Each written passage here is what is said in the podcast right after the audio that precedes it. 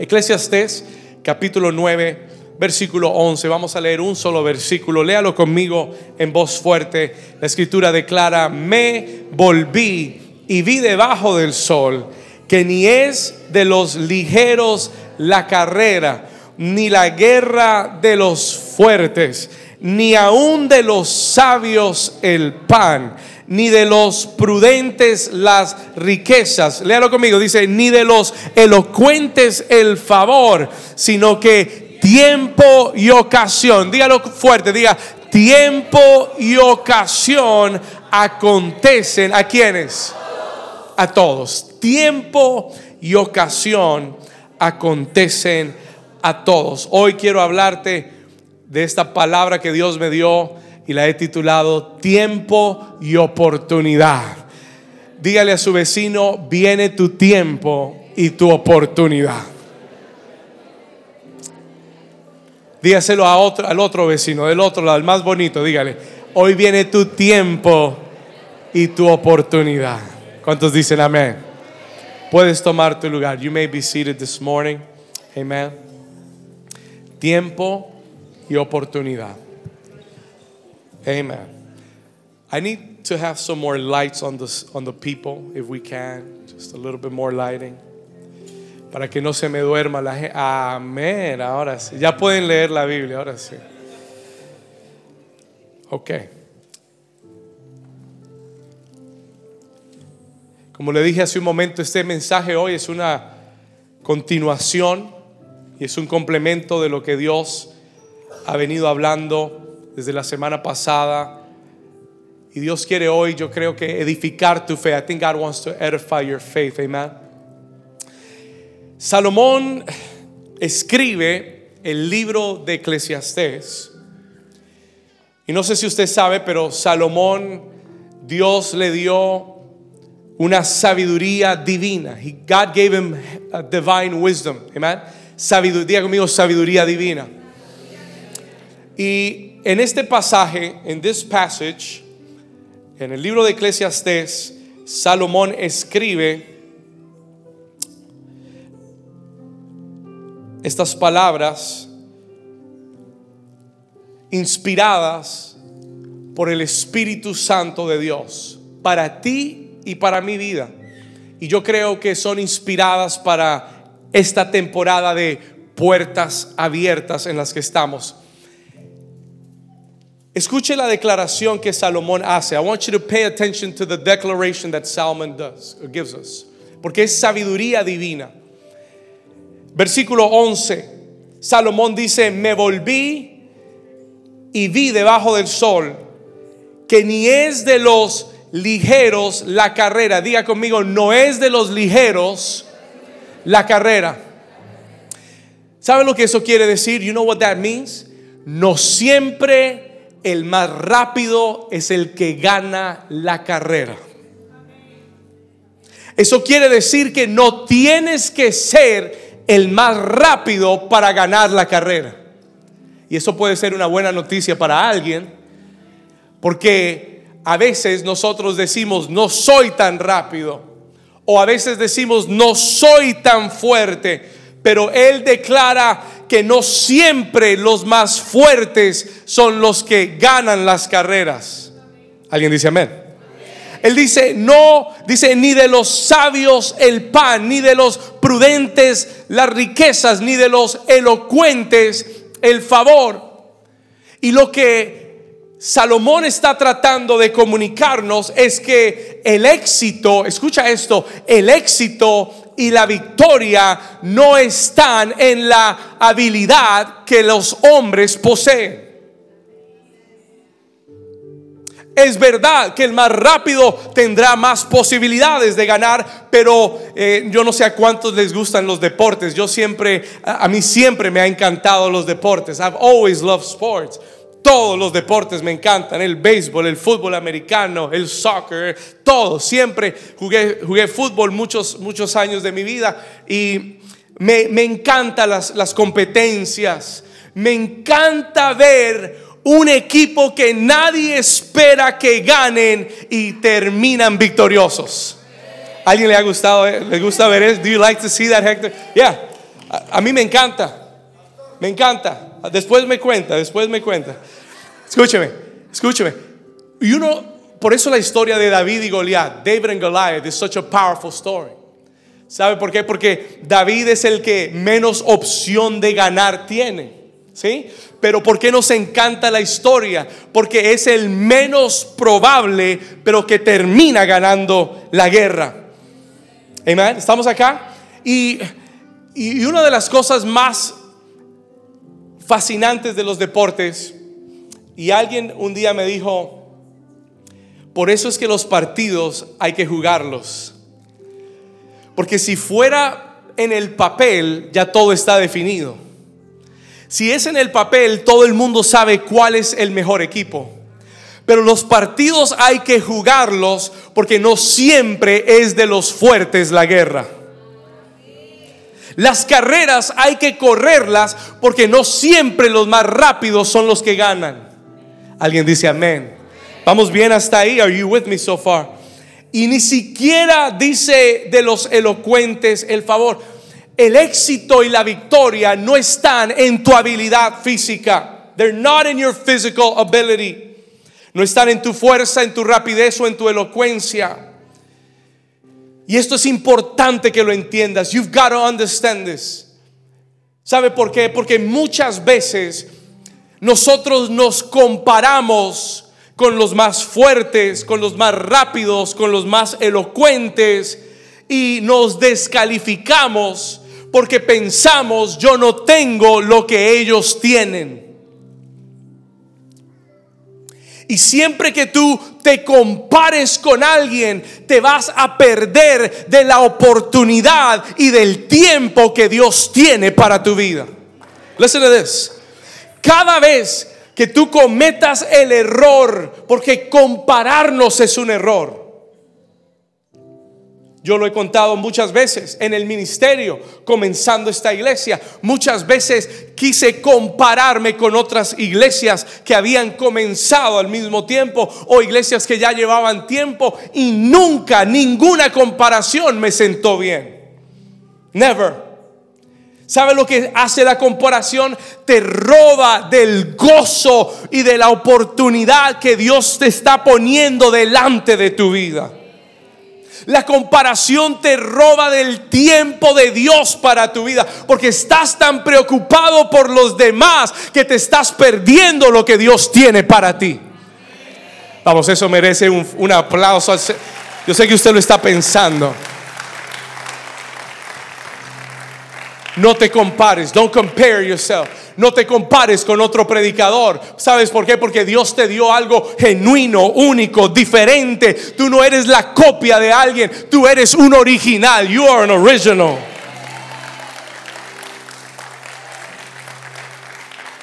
Cuando yo comencé en el ministerio, yo quería ser la copia de, un gran pastor, de un gran ministerio, hasta que un día el Señor me dijo, deja de estar comparándote, deja de estar mirando y copiando, porque yo te he llamado a ser tú, original, único, como eres, te di tu propia unción para que la ministres. That you would minister your own anointing. ¿Alguien está aquí conmigo? El compararte y el pensar que está en la velocidad, en la fuerza, en la elocuencia, te va a robar de poder alcanzar o entrar por la puerta que Dios tiene para tu vida. No está en la habilidad del hombre. Oh, si yo tuviera lo que ellos tienen, tendría éxito. No, no está en lo que ellos tienen. It's not in what they have. Y estoy hablando no solo del ministerio, estoy hablando de tu familia, de tus relaciones, estoy hablando de tu negocio. Deja de preocuparte porque no tienes lo que otro. Oh, si yo tuviera el capital de ese negocio, yo tendría éxito. Olvídate de eso. Hay negocios con mucho capital que han fracasado. Y hay negocios con poco capital que se han convertido en multi empresas y multinacionales. Porque no está en la habilidad humana, no está en la riqueza, no está en la fuerza, no está en la sabiduría, pero Salomón declara, hay un factor, there is a factor. Escúchalo bien, iglesia, hay un factor determinante en el éxito y en la victoria y se llama tiempo y ocasión de Dios. Y la mejor noticia es que Dios dice el tiempo y la ocasión le acontecen a algunas personas. A los que se sientan en la primera fila de la iglesia, tiempo y ocasión les llega. A los que llevan 20 años en el ministerio, les viene el tiempo y la... No, no, no. La escritura declara, tiempo y ocasión acontecen a todos. Y lo que vine a decirte de parte de Dios es que tu tiempo y tu ocasión están llegando para tu vida. Si usted lo cree, denle un aplauso al Señor como que, Lord, I'm next. Toca al vecino y dile, yo soy el próximo. Dile, yo soy el siguiente. Dígale, mi tiempo y mi oportunidad vienen. My time and my opportunity is coming. ¿Alguien lo puede creer? ¿Por qué, está, ¿Por qué usted está tan seguro, pastor? Porque Dios ya nos habló que este es el año de la puerta abierta. ¿Sabe lo que es una oportunidad? Una puerta abierta. An opportunity is an open door. Tiempo y oportunidad acontecen a todos. No tu velocidad, no tu fuerza, no tu sabiduría, pero el saber reconocer el tiempo y la oportunidad de Dios que están abiertos para tu vida y aprovechar el tiempo de Dios. Ahora es posible que el tiempo de Dios llegue y tú lo desaproveches. Porque es bíblico también. It's also biblical. Jesús entrando por última vez a Jerusalén. Escuche, Jesús entró por última vez a Jerusalén, llorando por Jerusalén, y declaró estas palabras. Le dice, no quedará en ti piedra sobre piedra, oh Jerusalén, que matas a los profetas, porque no conociste el tiempo de tu visitación. Vine a ti y no supiste que yo era la puerta. No reconociste tu tiempo. Perdiste la oportunidad. Y se cerró la puerta. The door is closed. Hay que reconocer el tiempo y la oportunidad de Dios. You've got to recognize God's time and opportunity. El Espíritu Santo me dio esta palabra hoy porque Él quiere enseñarte cómo estar atento al tiempo y la oportunidad de Dios. Él quiere abrir tus ojos espirituales hoy porque Él ya te declaró que vienen días, viene un año de puertas abiertas, pero si tú no estás buscando el tiempo y la oportunidad, si no estás atento al tiempo y la oportunidad, pueden pasarte por el frente y te puedes perder del tiempo de Dios. ¿Cuántos están aquí todavía conmigo? ¿Cuántos quieren aprender cómo reconocer el tiempo y la oportunidad? Déjeme hablarle de la palabra tiempo. Let me talk to you about the word time. Porque cuando él dice tiempo y ocasión, ¿de qué habla esa palabra tiempo? What is time? Una de las cosas que más me encanta, uno de los temas que más me fascina hablar es el tiempo de Dios. The time of God. I love that subject. Me encanta ese, ese, tema, el tiempo de Dios. Porque esta iglesia se llama nueva temporada, new season. Y yo siempre he estado ligado, siento que el tiempo ha sido importante para mi vida. Aprender a movernos en el tiempo. Hay dos palabras en la Biblia, en el griego para tiempo. Anótelas por favor. I want you to write these down. Porque usted tiene que aprender la diferencia. La primera palabra para tiempo es la palabra griega cronos. Diga conmigo, cronos. Aquí usted aprende hebreo, griego, colombiano, de todo. La palabra para tiempo es la palabra cronos. De la palabra cronos viene la palabra cronógrafo, cronómetro, cronómetro, que es la medida del tiempo. La palabra cronos se refiere en la Biblia al tiempo natural, al tiempo físico. Estamos hablando de las horas, de los días, de los meses. De ahí viene la palabra cronómetro. Ahora, vivimos en un mundo natural y el cronos rige el mundo natural. Listen to this. Las horas, los minutos van pasando, los segundos van pasando, los días van pasando. Eso es tiempo natural. That's natural time. Y nosotros estamos amarrados a ese mundo natural. Ahora, los hijos de Dios, listen to this, no pueden vivir amarrados al tiempo natural porque el tiempo natural no es el tiempo de Dios. Hay una diferencia entre el tiempo natural y el tiempo de Dios. Y el tiempo de Dios nunca, nunca es el tiempo natural. It's never the same. Y cuando tú no lo entiendes, tú riges tu vida por el tiempo natural.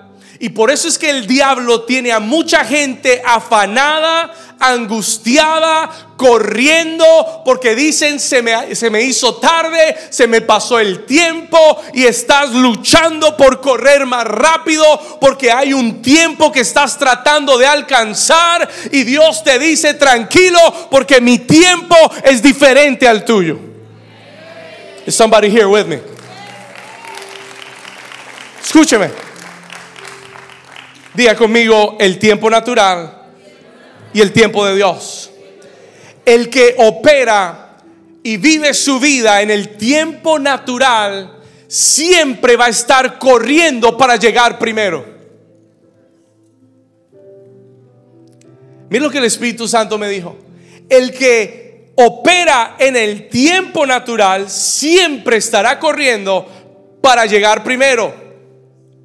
Y cuando operas en el tiempo natural, te vas a perder del tiempo de Dios.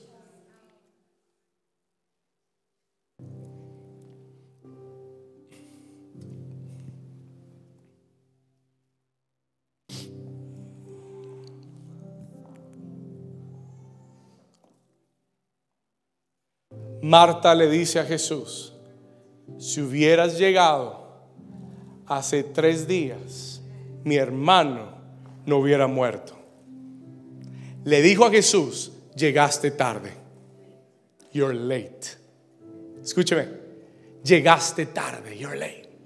Y muchas veces nosotros estamos orando y estamos hablando con el Señor y le decimos, Señor, si lo hubieras hecho antes, esta situación no hubiera pasado. Llegaste tarde, you're late.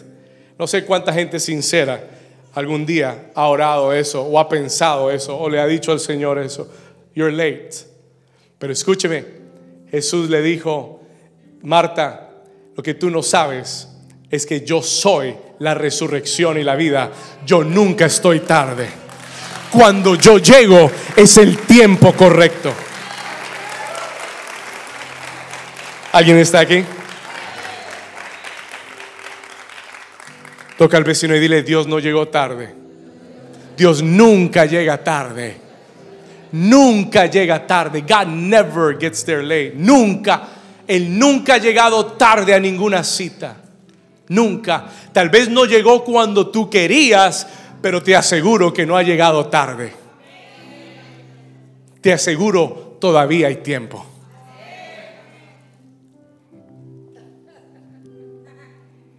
Alguien dice amén. Hay dos palabras en la Biblia para el tiempo de Dios escríbalas. La palabra que usa Eclesiastés es la palabra hebrea et, ete. Y la palabra griega es la palabra kairos. Y ambas palabras quieren decir el tiempo señalado por Dios. God's appointed time. El tiempo que Dios señaló. Hay un tiempo natural y hay un tiempo que Dios señaló. Hay un tiempo en el cual tú estás corriendo pensando que vas tarde y hay un tiempo que Dios ha señalado porque el Dios que conoce el final desde el principio tiene todo en su tiempo correcto para tu vida. He's got everything in the right time. El libro de Eclesiastés dice, Señor, tú has hecho todo hermoso en su tiempo. En su temporada todo es hermoso. Lo que está fuera del tiempo nunca será hermoso. Nunca será de bendición. Pero lo que está en el tiempo de Dios traerá bendición a tu vida. Will bring blessing to your life. Vamos, si le va a dar un aplauso, se lo da bien. Diga conmigo, Kairos. Es el tiempo señalado por Dios. God's appointed time. Es el tiempo perfecto. El que camina en el tiempo de Dios nunca llega tarde.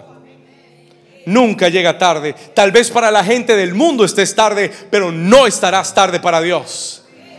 Tal vez para tu familia estarás tarde, pero no estarás tarde para Dios. Escúcheme. Tal vez en el mundo natural miras el reloj, el año, los meses y dices, wow, se me ha pasado la vida y estoy tarde para esto, para, para una familia, para un negocio, para el ministerio. Estoy tarde para lo, lo que soñé y pensé. Pero en el tiempo de Dios nunca llegarás tarde. Nunca. En el se lo voy a repetir y se lo estoy repitiendo porque quiero que esto, esto entre en tu espíritu en el tiempo de Dios nunca llegarás tarde. En el tiempo de Dios nunca llegarás tarde. Y por eso es mejor esperar el tiempo de Dios que apresurarse a estar bien con la gente. Por eso es mejor esperar en Dios, en el tiempo perfecto de Dios. Por eso la escritura declara que los que esperan en Jehová tendrán nuevas fuerzas, correrán y no se cansarán, caminarán y no se fatigarán, levantarán alas como las águilas. ¿Es así o no es así? ¿Quiénes? Los que esperan. ¿Esperan que El tiempo de Dios the time of God. Yo no sé para quién es esta palabra en el día de hoy. Pero Dios me dijo que te dijera que estás en el tiempo de Dios. Dios me dijo que te dijera que no se trata de llegar primero o de cuánto tiempo te toma llegar. Se trata de que cuando llegues tengas la efectividad que Dios quiere que tengas. Dijéralo, yo sé que es mucho, dijéralo. No se trata de llegar primero. No se trata de llegar primero, escuchen. Se trata de que cuando llegues tengas la efectividad que Dios quiere que tengas. Abraham, 100 años. Escúchame. No tienes hijos. You don't have a child. Escuche. 100 años. No tienes heredero. You don't have someone to inherit your, your riches. Y por los estándares del mundo y por el calendario del mundo estás demasiado tarde. You're too late. Pero a los 100 años Dios le dijo, ahora es el tiempo. Y el hijo que Dios le da a Abraham no es cualquier hijo, es el hijo de la promesa. Escúcheme por un momento. No es cuánto tiempo te tome llegar, no es que llegues primero o último, es que cuando llegues seas efectivo en lo que Dios te llamó a hacer. Porque Isaac, diga conmigo, Isaac, diga conmigo, Isaac es el hijo de la promesa. He's the son of the promise. Escucha esto. Isaac habla de efectividad. Cuando nació Isaac, no nació un hijo, nació una nación. Are you with me? Cualquiera puede dar a luz muchos hijos, pero dar a luz a una nación entera es algo que solo sucede en el tiempo de Dios.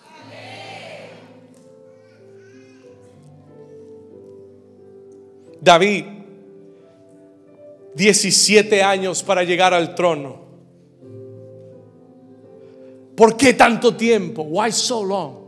¿Por qué tanto proceso? ¿Por qué tantas pruebas? ¿Se te pasó el tiempo? No. Porque el día que llegó al trono, el Señor le dijo, tu trono será eterno. Your, your, kingdom would be eternal. Y siempre habrá sobre la casa de David uno que se siente para gobernar eternamente. De tu descendencia, David, vendrá el Cristo que reinará eternamente. Diga conmigo, efectividad. Jesús, la Biblia declara que a los 12 años estaba en el templo, he was at the temple, y la Biblia dice que se le perdió a sus papás, y ellos se preocuparon lo buscaron por todas partes. Cuando lo encontraron le dijeron, ¿dónde estabas? Él dijo, estaba en, los negocios de mi papá, tenía que estar. Pero desde los 12 años hasta los 30 años, la Biblia no registra nada de Jesús. No sabemos absolutamente nada. We don't know anything about Jesus' life. 18 años no sabemos nada. Escúcheme. Solo, solo lo, único que la Biblia dice es que él crecía en sabiduría, en estatura y en conocimiento. That's it. 18 años. ¿Se le pasó el tiempo? No. Y escuche lo que le voy a decir. Cuando él llegó a los 30 años, su ministerio solo duró pero fue el ministerio más efectivo de todos.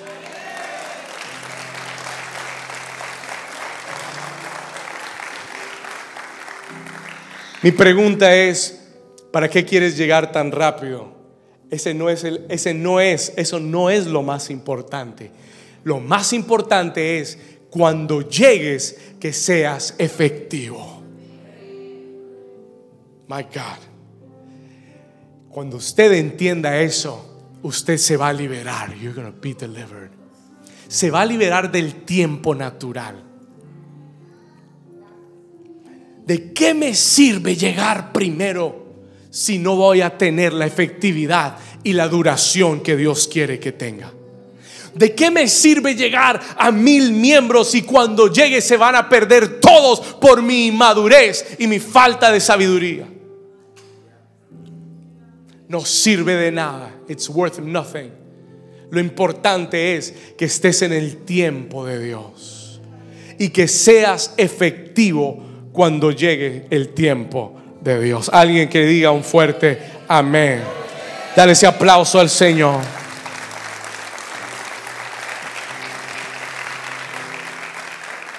Diga conmigo, hay un kairos de Dios hay un tiempo señalado por Dios. No es cuando yo quiero. Escúcheme, iglesia amada, las cosas no van a suceder cuando tú quieras.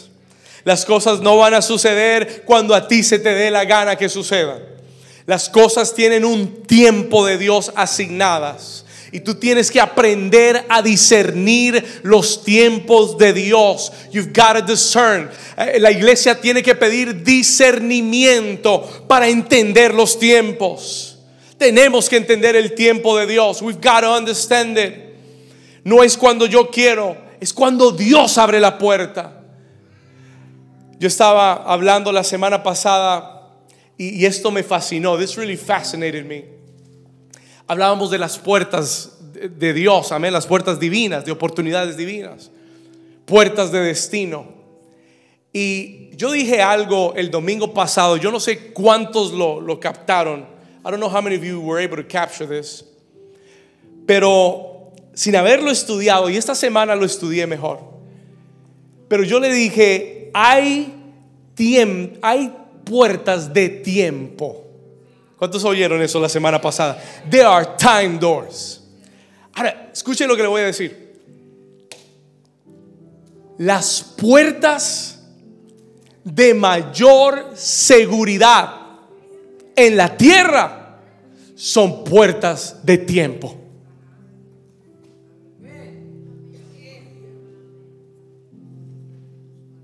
Comencé a buscar esto. I began to look this up. Las bóvedas de los bancos no tienen candados como el de su casa. Las bóvedas de los bancos, the vaults in the banks, tienen algo que se llaman cerraduras de contemporizadores. ¿Saben lo que eso quiere decir? Que solamente existe un espacio de tiempo durante cada día en el cual se desactiva la cerradura y tú puedes abrir la bóveda. No la puedes abrir cuando tú quieras. Y es un sistema de seguridad. Los millones de millones de dólares y que se guardan en los bancos están guardados con una cerradura de tiempo. Y Dios ha guardado sus promesas y sus victorias en cerraduras de tiempo. Watch. Hay puertas que se te van a abrir de Dios. Pero la palabra del Señor no es que se te van a abrir puertas. La palabra de Dios es se te van a abrir puertas de destino, que son mucho más profundas, que están mucho más guardadas que cualquier puerta de tu vida. No, me dieron un trabajito, estoy ganando tres dólares más la hora, pastor. Amén. Gloria a Dios. Dios te bendiga. Pero estoy hablándote de puertas de destino. Puertas que están guardadas con cerraduras de tiempos. Que Dios no abre en cualquier momento de tu vida. Como la tierra prometida, se lo dije la semana pasada, se abrió para Israel en un momento preciso. Y cuando Israel no entendió el tiempo y tuvo incredulidad y rechazaron entrar a la tierra prometida, Dios dijo, ya se cerró la puerta. Y el tiempo para que se vuelva a abrir van a ser 40 años. 40 years. Y murió una generación en el desierto que nunca pudo entrar a la tierra prometida. ¿Alguien me está entendiendo?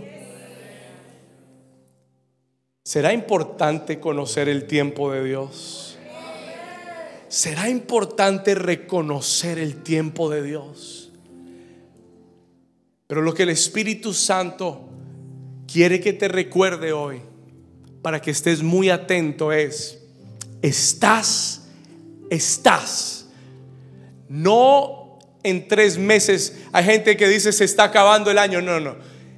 Cuando venga el 2024, no, no, no, no, no, no, no. Ese es el Cronos. El Kairos ya comenzó.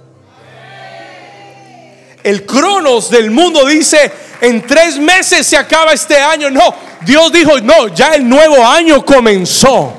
Y el que entiende el tiempo de Dios va a comenzar a caminar hacia puertas abiertas de destino. You're going to begin to walk into open doors of destiny. El Espíritu Santo te está hablando de esto en esta mañana. Porque Él te está diciendo, estás en el tiempo de la puerta abierta. Tienes que aprender a aprovecharlo. No dejes pasar la oportunidad de Dios. Porque tú no sabes si la vuelvas a ver. ¿Alguien está aquí todavía? Oportunidades de Dios. El Señor me dijo, dile a la iglesia que oportunidades únicas de Dios se van a presentar en este año. La clave es que las reconozcas para que puedas entrar. Yo le pedí al Señor, le dije, Señor, ¿qué quieres que le enseñe a tu iglesia de esto? El Señor me dijo, dale dos claves, give them two keys. Dos claves para que tú puedas entrar por las puertas de destino. Are you ready? ¿Está listo? Dos claves. Hay más pero estas son las dos que Dios me dio para la iglesia en esta mañana. Y voy a ser breve, pero yo sé que van a ministrar mucho tu corazón. Número uno, number one, todos los que quieren entrar en el tiempo y la oportunidad de Dios. Número uno, el Señor me dijo que te dijera, tienes que estar en el lugar correcto. Come on, write this down if you want to enter God's time and, opportunity, tienes que estar en el lugar correcto. No todos los lugares son correctos y no todos los lugares Dios envía la bendición. Hay muchos de ustedes que, que mandaron a pedir el paquete, pero no están en la dirección a donde el paquete va a llegar. Tienes que estar en el lugar correcto. El Salmo 133 declara, mirad cuán bueno y cuán delicioso es habitar los hermanos juntos en armonía. ¿Por qué? Porque, porque, porque qué? Porque qué? Versículo 1, dame el versículo 1. Porque, mire lo que dice acá, mirad cuán bueno y cuán delicioso es habitar los hermanos juntos en armonía. Versículo 2, es como el buen óleo. Vamos a ir al versículo 3, como el rocío de Hermón que desciende sobre los montes, porque...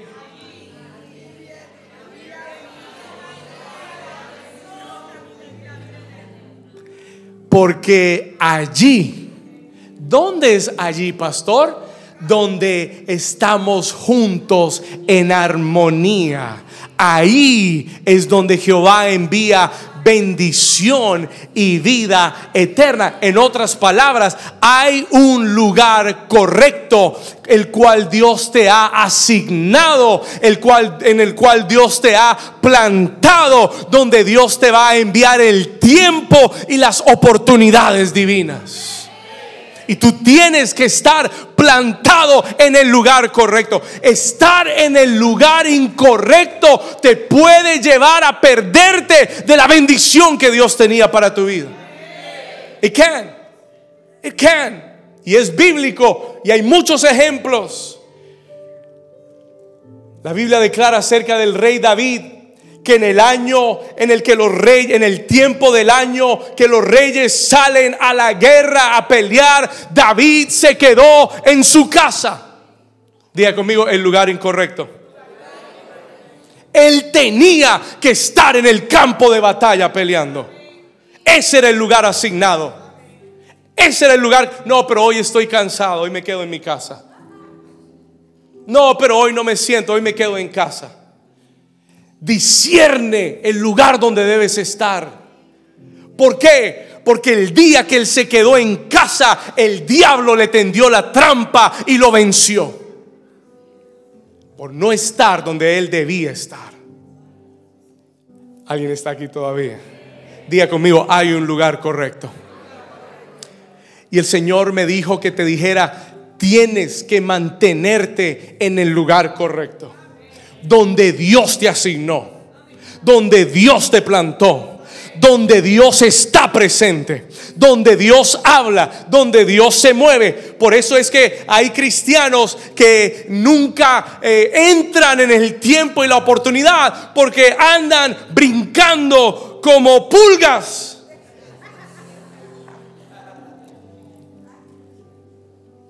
¿Dónde me puedo alimentar? ¿Dónde puedo Como una pulguita. Vas brincando de lugar en lugar, buscando alimentarte. Pero Dios dijo, no quiero que seas una pulga, quiero que seas una planta, un árbol. Plántate, plántate junto a corrientes de aguas. ¿Para qué? Para que des tu fruto a tiempo. Diga a tiempo. Diga a tiempo. Plántate para que des fruto. Plántate, no en cualquier lugar. Plántate junto a corrientes de aguas vivas. Tienes que buscar una casa espiritual donde hayan corrientes de aguas vivas, donde Dios esté presente, donde Dios hable, donde Dios confronte, donde tu vida sea estabilizada en Dios.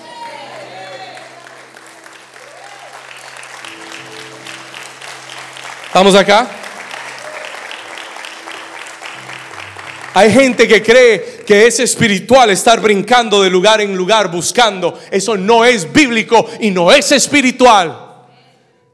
¿Sabe que es espiritual? Que Dios te pone en una casa espiritual. Dios te planta, te asigna un lugar. Y cuando tú te comprometes, echas raíces. Y cuando echas raíces, te estabilizas. Y cuando te estabilizas, puedes dar fruto. Y cuando das fruto, te puedes multiplicar.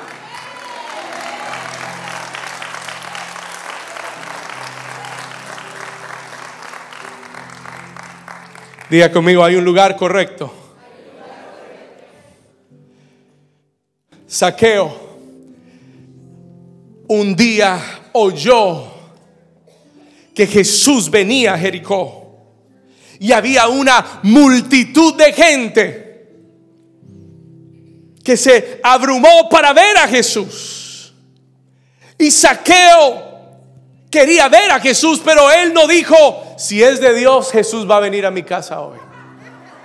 Si es de Dios, Él va a pasar por mi casa aquí me voy a quedar en mi casa con los brazos cruzados.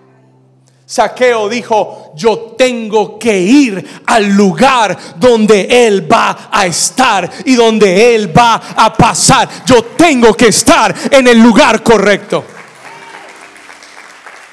Y cuando llegó al lugar correcto, se dio cuenta de que él era muy bajito y que todo el mundo lo sobrepasaba. Y entonces no se dejó intimidar, no se dejó vencer por la multitud. Él dijo, si soy muy pequeño, me voy a trepar en un árbol alto. Y se trepó en el árbol para que Cristo lo viera. Así necesitamos gente hoy en día que entiende el tiempo y la oportunidad de Dios. Él va a pasar por aquí. Yo necesito estar donde Él está. I need to be where He is. Y la Biblia dice que Saqueo trepó aquel árbol. Escuche. Oh, this is good. Saqueo se sube a aquel árbol. Lucas capítulo 19, versículo 5. Mire lo que dice la escritura. Y cuando Jesús llegó a dónde? ¿A dónde? Cuando llegó a aquel lugar, mirando hacia arriba, le vio y le dijo, saqueo, date prisa, desciende, porque hoy es necesario que yo pose en tu casa. ¿Cuántos quieren que Jesús vaya a su casa? Tienes que estar en el lugar correcto. Cuando Jesús llegó a su casa, él dijo, hoy ha llegado la salvación a tu casa. Porque Saqueo era un hombre muy rico y él era un recolector de impuestos y le había robado mucho a mucha gente, pero cuando Jesús llegó a su casa, él dijo, Señor, voy a devolverle a todo el que le he robado siete veces más, Señor, y voy a cambiar. Cuando alguien suelta su dinero, usted sabe que se convirtió.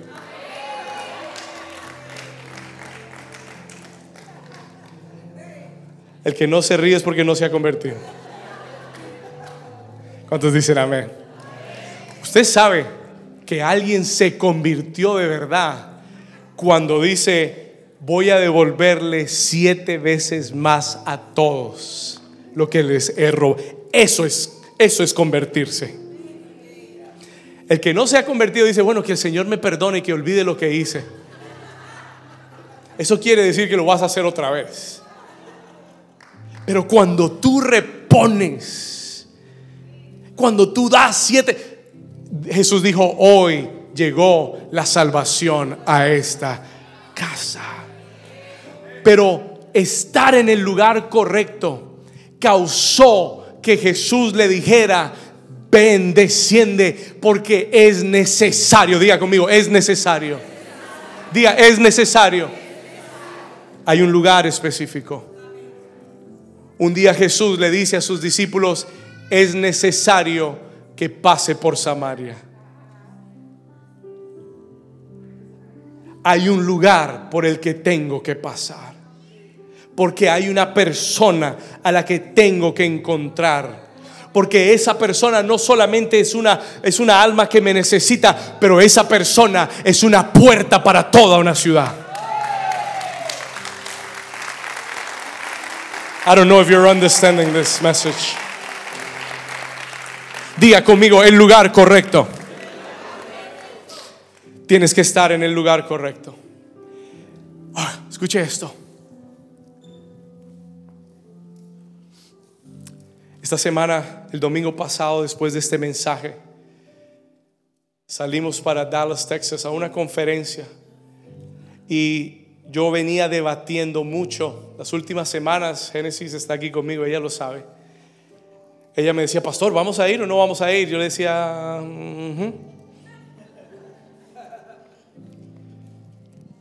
yo iba a ir a otra conferencia en San Francisco. Pero esto es la importancia de ser guiados por el Espíritu Santo. Iba a ir a San Francisco, pero no tenía paz en mi corazón. I had no peace in my heart. Entonces, hasta el último momento decidimos que vamos a ir. We decided to go. Entendí que era necesario pasar por Dallas. Ahora escuche esto. Diga conmigo, puertas de destino. No estamos ni siquiera en la conferencia, estamos en el hotel. We're in the hotel. Y estaba con Josué a punto de subir en el lobby del hotel, a punto de subir al cuarto. Y estamos pasando por el lobby y un hombre en el hotel se me queda mirando y yo lo miro. Y, y fue algo como que, ¿qué está pasando acá? Y él me habla y me dice, tú estuviste en la conferencia, no es una conferencia latina, pero era un hombre latino. Y me dice, ¿estuviste en la conferencia? Y yo le digo, sí, hoy estuvimos en la conferencia. Y me dice, wow, tremendo. Y, se presenta y me dice, ¿de dónde eres? Yo le digo, bueno, venimos de Miami. Y él me dice, yo vengo de San Francisco. I'm coming from San Francisco. Y, y él me pregunta, ¿tú eres pastor? Y yo le digo, sí, yo soy pastor. Me dice, yo también soy pastor. Y comenzamos a hablar y, yo le digo, ¿tú conoces al profeta Robert Sánchez que está ahí en el área? Me dice, claro que conozco al profeta Robert Sánchez.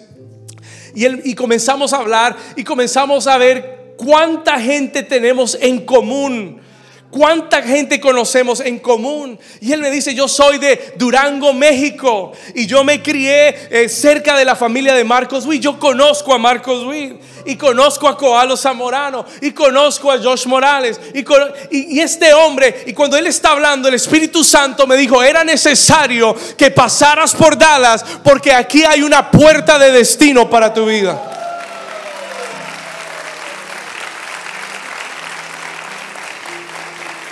Watch, please, listen in your spirit. Y nos despedimos, bien, chévere, ok, gloria a Dios. Y él tomó la cuenta de la iglesia. A los 30 minutos, él me escribe un mensaje de texto y me dice, ¿tú conoces a Julio Rivera? Y yo le digo, sí, Julio estuvo en la iglesia. Dice, Julio es my boy. Y él no lo podía creer.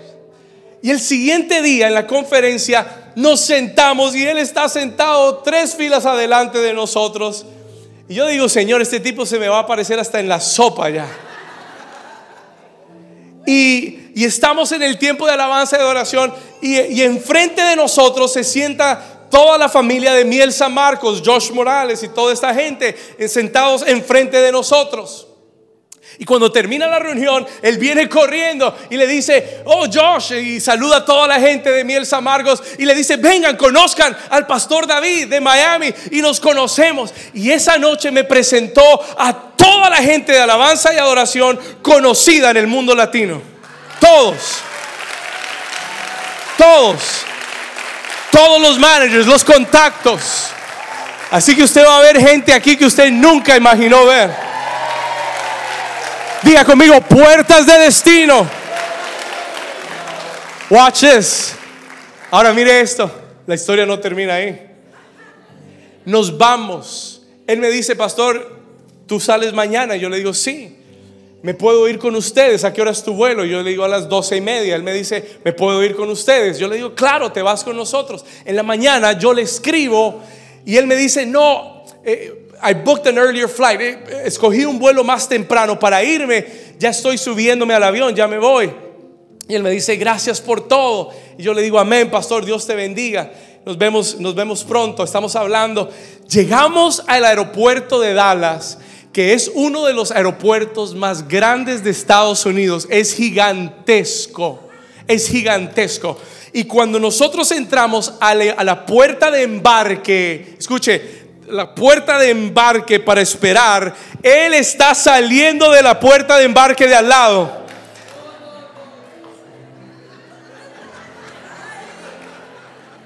Y yo le dije, ¿qué estás haciendo aquí?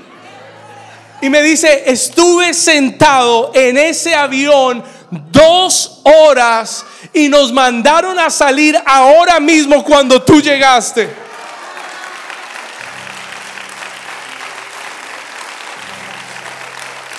Él me dice, no sé qué está pasando.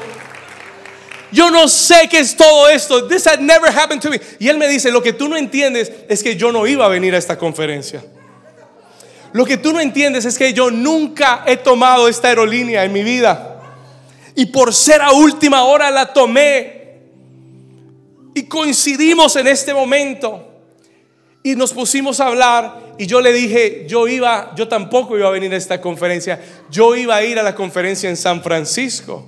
Y tuve que cambiar los pasajes y me dijo, ¿cuándo vas a ir a San Francisco? Le dije el primero de diciembre y me dijo, vas a predicar en mi iglesia el primero de diciembre en San Francisco.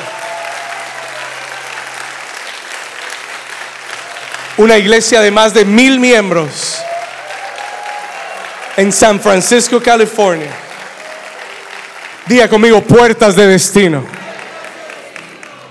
Y yo me quedé pensando y yo decía, Señor,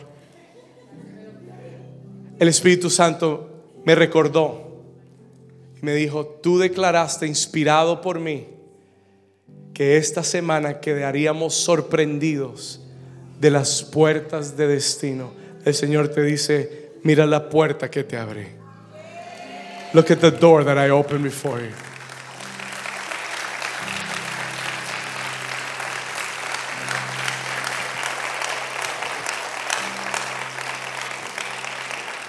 Diga conmigo el lugar correcto. The right place. ¿Qué pasa cuando no somos sensibles a la dirección del Espíritu? ¿Qué pasa cuando no somos sensibles a la dirección del Espíritu? Nos perdemos las puertas y las oportunidades que Dios tenía para nosotros. We will.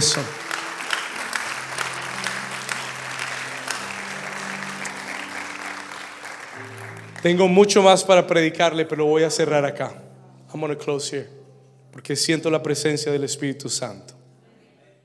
Siento que el Espíritu Santo quiere que ore por algunas personas en este lugar que van a caminar en una temporada de tiempo y oportunidad de Dios.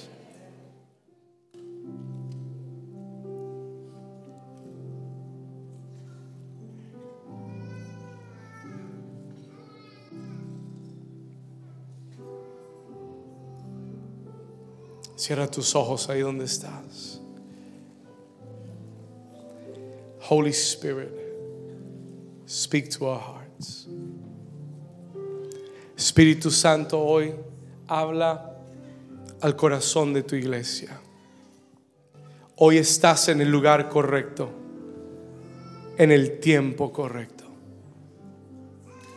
Hay gente en este lugar que ha sentido frustración. You got frustration. Porque has pensado que tu tiempo se había pasado. El Señor te dice, tu tiempo no se ha pasado.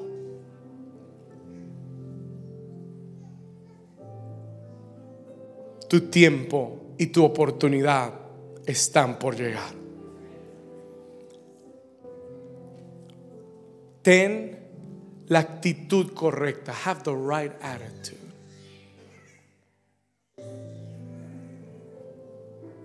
¿Se acuerda cuando José estaba en la cárcel? Do you remember when Joseph was in prison?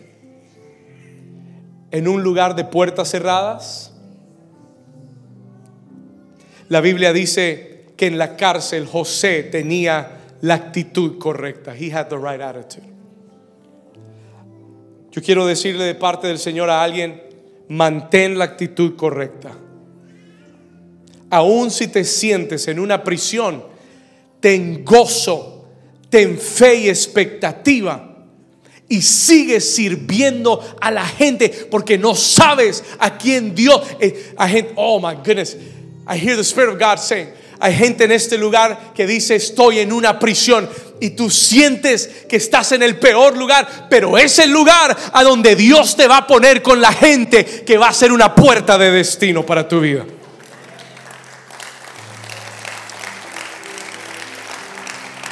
Hay gente que está en un trabajo que tú dices, este no es el lugar correcto, este no es, no es cómodo, no es bueno para mí, pero a ese lugar, si mantienes una buena actitud, ahí mismo llegará el copero del rey y el panadero del rey. Oh my God. Estoy hablando por inspiración del Espíritu. Ahí, a ese lugar, no es el lugar, es lo a quien vas a conocer en el lugar. Y el Señor te dice, sírvelos con la, con la mejor actitud. Desata tu don sobre ellos. Release your gift upon the people. Sirve a la gente con amor. Mantén una actitud de gozo. Un día, estando en la prisión, José le dice al copero y al panadero del rey, ¿por qué están tristes? ¿Qué les pasa? Él buscó ministrarlos, él buscó servirlos y le dijeron tuvimos sueños y no entendemos la interpretación. Y él dijo contádmelos porque de Dios es la interpretación.